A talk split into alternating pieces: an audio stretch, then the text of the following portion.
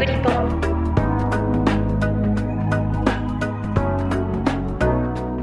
この番組はすべての都道府県や海外約50都市に取材拠点があり全国の新聞社や放送局海外メディアにニュースを配信している共同通信社がお送りします。キクリポでは共同通信が発信するウェブコンテンツ47リポーターズを執筆した記者に記事の内容や取材の経緯、裏話などを同僚である記者が聞いていきます。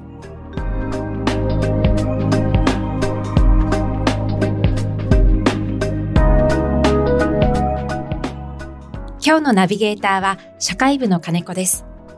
今回は2020年コロナ禍の中で感染者が立ち寄った店として自治体に名前を公表された飲食店のその後と行政のコロナ対応についてお伝えします。取材した徳島支局の米津修也記者と高松支局の牧野直人記者にオンラインで話を聞きます。米津さん、牧野さん、よろしくお願いします。よろしくお願いします。よろしくお願いします。まずあの、お二人ともあの、現在のご担当など、簡単に自己紹介をお願いできますかえっと、米津さんからお願いします。はい。私は、えっ、ー、と、徳島支局で記者をしておりまして、現在はですね、主に、あの、徳島市の行政を担当しているんですけれども、警察の事件事故であったり、えっ、ー、と、あと裁判であったり、こうしたものも補助的に取材をしております。牧野さんの方はいかがですか？私は、えー、主に、えー、裁判司法担当といって、裁判の取材を担当しています。他にも事件が起きたら事件の取材を県警だとかに取材したりおりまして、まあ、あとは教育についても取材をしております。そういった中で今回の取材なんですけれども、今回やるにあたって振り返ってみるともうあの最初のコロナの感染者が出てから4年なんだなっていうのを改めて思ったんですけれども、その今回この飲食店の名前が公表されたっていうのはコロナ禍の最初の頃のお話のようなんですけれどもなぜ今取材されようと思われたんでしょうか？徳島の米津さんお願いします。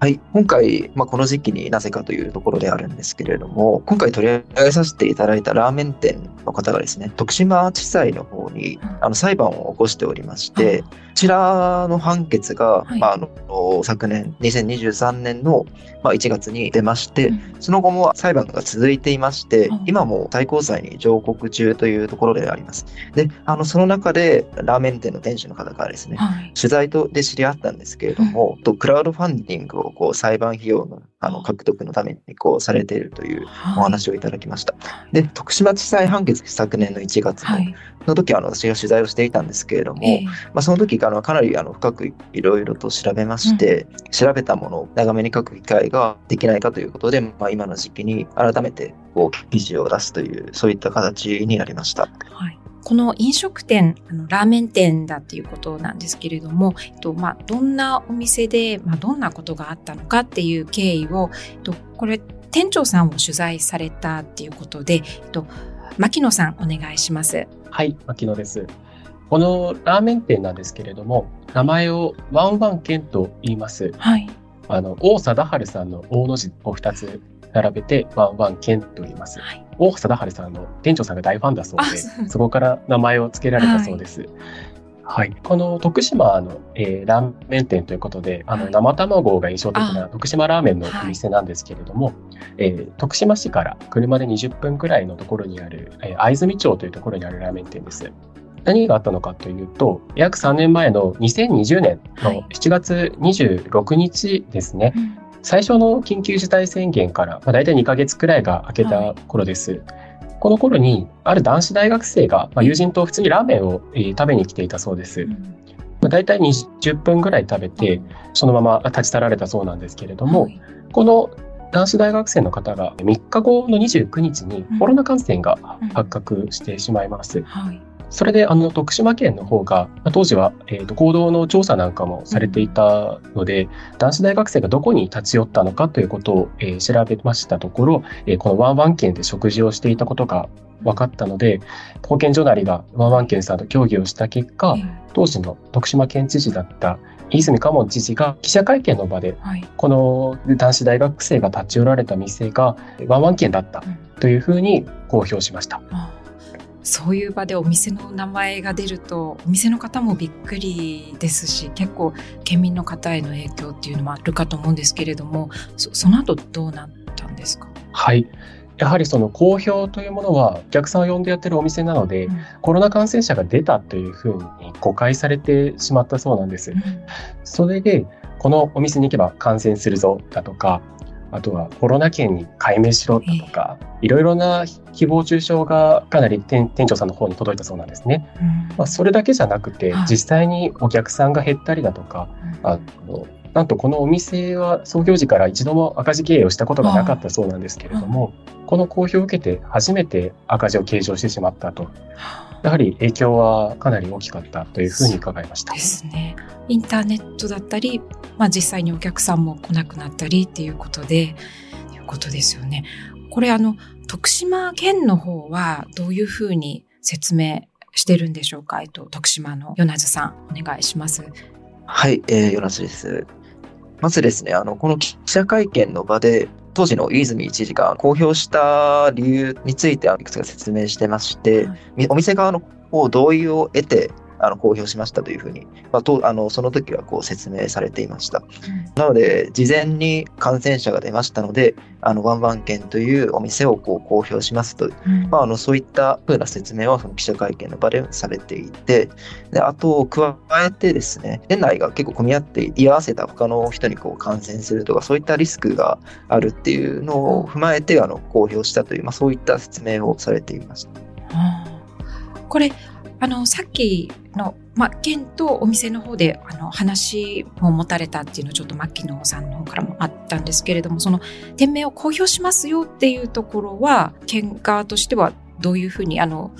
一応お店の同意っていうか、その辺はどういうふうに説明してるんですか？米津さん。はい。こちらの裁判での主張になるんですけれども、はい、あの、県の方の説明としては、ラーメン店の店主の方にこう、繰り返し理解を得るように説明した後に、うんうん、えっと、最後にその店主の方はそういうのはしょうがないというふうにこう述べて、あの同意したという、まあ、そういった認識を示していました。ただ一方で、この店主の方はですね、実際には同意はなかったんだと、あのそういったふうな主張をしていて、まあ、これってはあの裁判でもあのこう真っ向からこう対立するところになりました。はいあ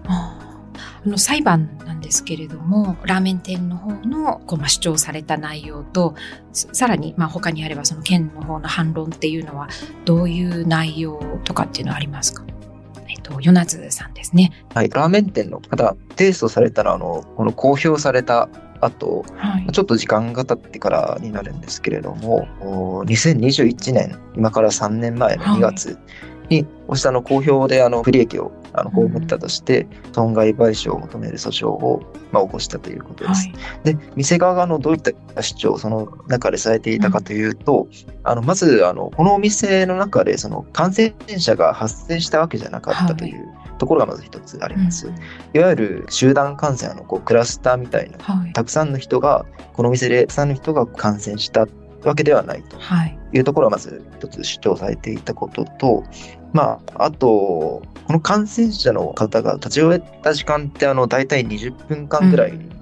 とい。うことで、うんはい、ただ単にこう飲食しただけでその感染がこう広がる可能性がまあ低かったんじゃないかとか、う。ん、まあ、あのそういったあの趣旨の主張をされていて、まあ、それに加えてあの牧野からの説明の通りあのお店のこうえっと、売り上げが下がったりとか、もそういった被害を被ったという、うん、まあ、そういった内容をあの裁判の中で主張されました。はいそうですよね。公表されてしまえば、まあ、一般の人からすると、あ、あの店でコロナが出たんだみたいな、特に当初だとそういうふうな印象を受けてしまってっていうところはありますよね。そこは違うんだっていうところで、で、それに対して県はこうどう説明というか反論というかしたんですか？はい。県があのどのように説明されたかっていう、これもあの裁判のあの、えっと、判決文からの引用にはなるんですけれども、はい、他の客への感染拡大が懸念されていたっていうところと、うん、そうした中、まあ、追跡ができない、他のお客さんにのどの人に感染したかこう追跡ができないっていうので、まあ、その注意喚起をする。で、注意喚起をして、まあ、感染拡大防止を図るために、まあ、公表したというのがまずあの一つあります。で、まあ、それであの、まあ、お店があのすごい被害を被ったという、そうしたところへの,、あの反論については、まあ、ただ単にこの公表っていうのはこう情報提供にとどまるということです。あの例えば、お店の営業の自由を侵害するような、そうした内容の,、あの措置ではないと、まあ、そういった主張をされていました。すごい難しいところだと思うんですけれども、この徳島地裁の判決の結論としてはど,、まあ、どういうふうな理由でどんな結論になったんですか？はい、端的に申し上げますと、うん、県側の主張をほぼあの大筋で認めるという、まあ、そういった内容の判決でした。うん、えまあ、ちょっと具体的に申し上げますと、公表するにあたって、その公表がその違法になるっていう基準があの、うん、あるみたいでして、公表の目的ですとか、あの必要性、あとはあの方法、まあ、そうした事情を見て、あのそれがあの、まあ、相当性を欠く場合は違法になり得る。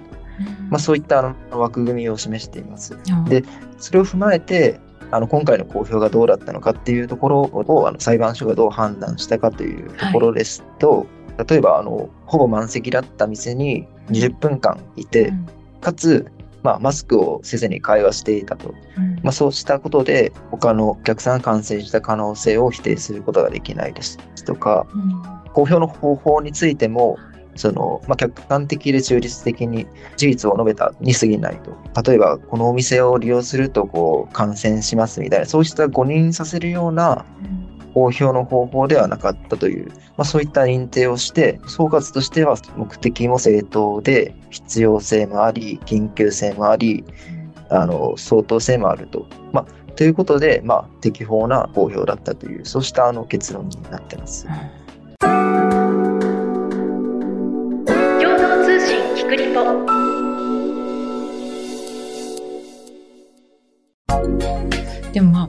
店としてはなかなかはいそうですかと納得はできないところですよね。まあお店の方はそれで高松高裁に控訴されたっていうことですかね。木野さん高裁ご担当ということで。牧野です。はい。私は、その、先ほど話した通り、香川県の記者として、高松高裁で控訴された、はい。ワンワンケイさんの裁判を取材しました。はい。まあ、やはり結論としては、はい、あの、高裁もですね、地裁と、まあ、全く変わらないと言ってもいいぐらい、えー、同じ判決でした。うん。つまりですね、はい、あの感染拡大を抑制すること、はい、それで県民の安全を図って不安や懸念を解消するという県の目的は、うん、えー、正しいんだと、うん、えー、そういうような判決でした。うん、もう少し高裁判決では地裁から踏み込んでまして、はい、当然そのワンワンキンさんが主張するような、えー、損害っていうのは、不利益というのはあったというふうには高裁も認めました。ただし、こういうふうな不利益を受けることを考慮しても、なお公表の必要性は高かったというふうに、えー、県の主張を支持する内容でした。うんですね。もうまあ、裁判所では訴えは認められなかったんですけれども、最初にあのクラウドファンディングっていう話もありましたけれども、やっぱりまあ一般の方からする特にまあ飲食店されてらっしゃる方からするとなかなかちょっと難しい納得できないなっていう部分多いと思うんですけれども現状はどんな感じなんでしょうかね？あのクラウドファンディングの状況だったりとか裁判とかっていうのは、えっと、その後どうなってるかっていうのは牧野さん。お願いします。はい冒頭に米津記者から話があったように、えー、ワンワンケンさんは今、最高裁に上告して、今もなお裁判を争っている状況です。うんただ、上告をするという結論を出すまでに、えー、かなり悩まれたそうで、というのも、裁判を続けることで名前を売ってるんじゃないかとか、うん、お金がそんなに欲しいのかというような、うん、また心ないあの中傷があの届いたそうです。うんやはりそういう状況あって、かなり店長さん、近藤さんというんですけれども、近藤さんはすごく落ち込まれて、えー、自分がその実際取材して裁判所でお会いした時も、ものすごく下を向いて悔しそうにされている姿が印象的でした。まあ、ただ、そうですね、あの、それでもなお上告するというのも、やはりワンワン県さんだけの問題じゃないと。こういう店名公表というのは他にもあの事例はたくさんありまして、うん自分がその声を上げることで、このおかしい問題に対して、それは違う、おかしいという人がいるんだということを、えー、問いたいんだということを、うん、えー、近藤さんがおっしゃっていたのが印象的でした。ですね。のコロナ禍だったり、こういう非常時の店名の公表のあり方とかって、まあ、結論はないというか、まだ確立したものはないと思うんですけれども、のあの徳島県のコロナの対応ではなんかもう一つ問題になったことがあったっていうふうに聞いたんですけれども、ちょっとどんな内容だったのかっていうのを、と、ヨナズさん、お願いします。はい。こちらもあの2020年、あの、まあ、一番初期の方の話になるんですけれども、はい、緊急事態宣言がまあ最初の出ていた頃ですね、に、福島県の県の職員の方がですね、はい、例えば高速道路ですとか、そうした車が多く行き交う場所で、車のナンバープレートにあの、この徳島って書いていない、まあ、県外ナンバーの車が一体どれぐらい来ているのかっていうのを調べる調査というの、これをあの、まあ、4月から5月にかけて行ったというのがあります。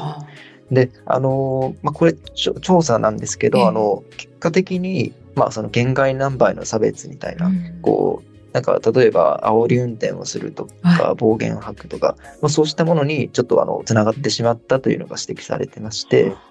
あの、まあ、これもあの、一つ問題になった事例として挙げられます。ですね。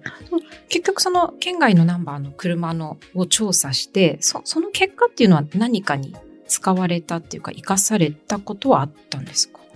もともと、例えば、あの、パチンコ店とかに、こう、多く県外ナンバー来ていたら、まあその営業自粛要請だとか、まあそうしたものにつなげるという、そうした目的はあったみたいなんですけれども、実際にそうしたものには、あの、あごめんなさい、ちょっと記憶が曖昧なんですけれども、つながっていなかったと思われます。はい。うん、この県外のナンバー、確かに以前、なかなか東京から地元に帰るっていうのもなんかはばかられた時期もずっと続いてたんですけれど、県外ナンバーの調査みたいなのって他の県での対応とかっていうのはなんか調べられたりしましたか？はい、あの、同じようなですね、はい、調査をされてる県もありまして、まあ、一つ長野県なんですけれども、こちらも同じ時期、あの4月から5月にかけて、同じ県職員の方が、まあ、道の駅ですとか、そうしたところで、まあ、目視で、こう、どれぐらい来ているのか、こう、カウントされたという事例もありました。で、また、あの、ちょっと、まあ、県外ナンバーの絡みで、県内に住んでいても、あの、県外ナンバーの車に乗っている方も多分いらっしゃると思います。ああの、いろいろあの、転勤だとかそうした事情で。で、まあ、そうした人に向けて、あの、県内在住確認書みたいな、要は、県外ナンバーだけども、あの、県内に住んでますっていう、そうしたものをあのこう配布するっていう自治体案が、あの例えば山形県とか、そうしたところでありまして、こちらも差別をこう助長してるんじゃないかと。まあ、県外ナンバーの車に対してのあの、されてですね。うん、っていうふうな、まあ、指摘がされていたところです、うん、そうですね。ありましたよね。ね、の最初のその飲食店の名前の公表だったり、この県外の車のナンバーの調査っていう、まあ、行政の対応というか、この出来事からまあ言えること、今こう振り返ってみて言えることとかっていうのは、なんかどんなことだっていうふうに取材してみて感じられましたか？えっと、ヨナズさんからすいません、お願いします。はい、今回、あの、こちらの取材するにあたって、はい、あの、この飲食店のお店の名前の公表と、あと、この県外ナンバー調査についてのあの意見をですね、あの、大学の先生の方にお伺いしまして、ちょっとそちらの先生のお話から、あの、紹介させていただきたいんですけれども、はい、えっと、香川大学の美濃康先生、うん、あの、法学部で行政とかこうした地方自治を専門とされている方なんですが、美濃先生がおっしゃっていたことは、はい。まあ、まずあの2つそののあの施策から、まあ、どういったことが分かるのかっていうのはまずあのその人がこう人を疑う状況、まあ、感染症の、まあ、そうした状況の、まあ、一旦なんじゃないかという指摘です。うん、で、当時はそういった、まあ、未知のウイルスみたいなところがあって、でそうした状況を、まあ、結果的にあの、行政がこう、煽る形になってしまったという指摘をされています。はい。そうですね。その先生のお話聞かれて、こう、まあ、今4年経ったけど、やっぱりじゃあ当時はどうだったのかっていうような、今回みたいな振り返りっていうのはすごい大事ですよね。はい、あの、今年はポストコロナ元年というふうに言われているみたいです。あの、というのは、あの、要はコロナの感染症の位置づけが、あの、5類に引き下げられ、うん、で、初めて迎える新しい年。うん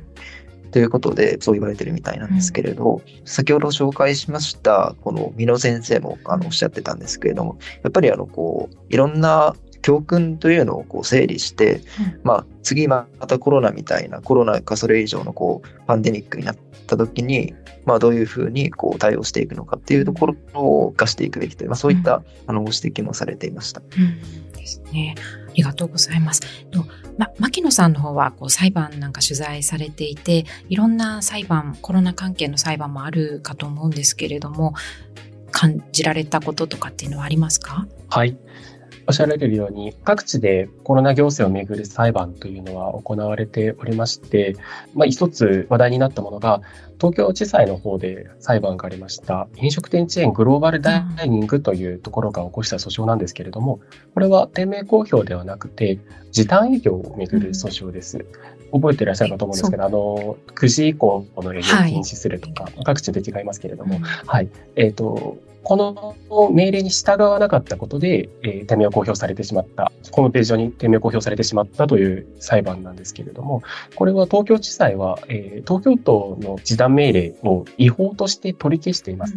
同様に同じような訴訟が、あの、私のいる香川県の高松地裁でもありまして、うん、こちらはカラオケのチェーン店が同じように時短命令を受けて、えー、今もその命令は違法だというふうに、えー、争っています。もちろんその感染対策という日本全体の人々の公共の利益を大事にするというのはあるんですけれども、ママ県の店長さんがおっしゃられているように、これは飲食店いじめなんじゃないかというような声もあります。飲食店にはもちろん憲法で保障された営業の自由というものがありますから、あの、どちらを大事にするかという問題ではもちろんないんですけれども、最低限その飲食店の気持ちというものも考慮しながら、うん、私たち自身も考えていく必要がある問題なんじゃないかなというふうに考えています。ありがとうございます。残念ながらそろそろお時間です。キクリポへのリクエストや感想は番組の概要欄にあるフォームからお寄せいただくか、ハッシュタグ、キクリポをつけてぜひポストしてください。キクリポ公式インスタグラムでは更新情報をお届けしています。こちらのフォローや書き込みもお待ちしています。ポッドキャストをお聞きいただく Apple、Spotify、Google、Amazon Music など各種アプリでの番組のフォローもお願いします。YouTube でも配信しています。フォローやチャンネル登録をいただくことで番組の更新情報が受け取れます。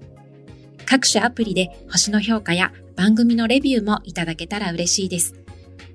長くなってしまいましたが、今回は徳島県のコロナ対応について、徳島支局の与那津修也記者と高松支局の牧野直人記者にお話を聞きました。与那津さん、牧野さん、ありがとうございました。ありがとうございました。ありがとうございました。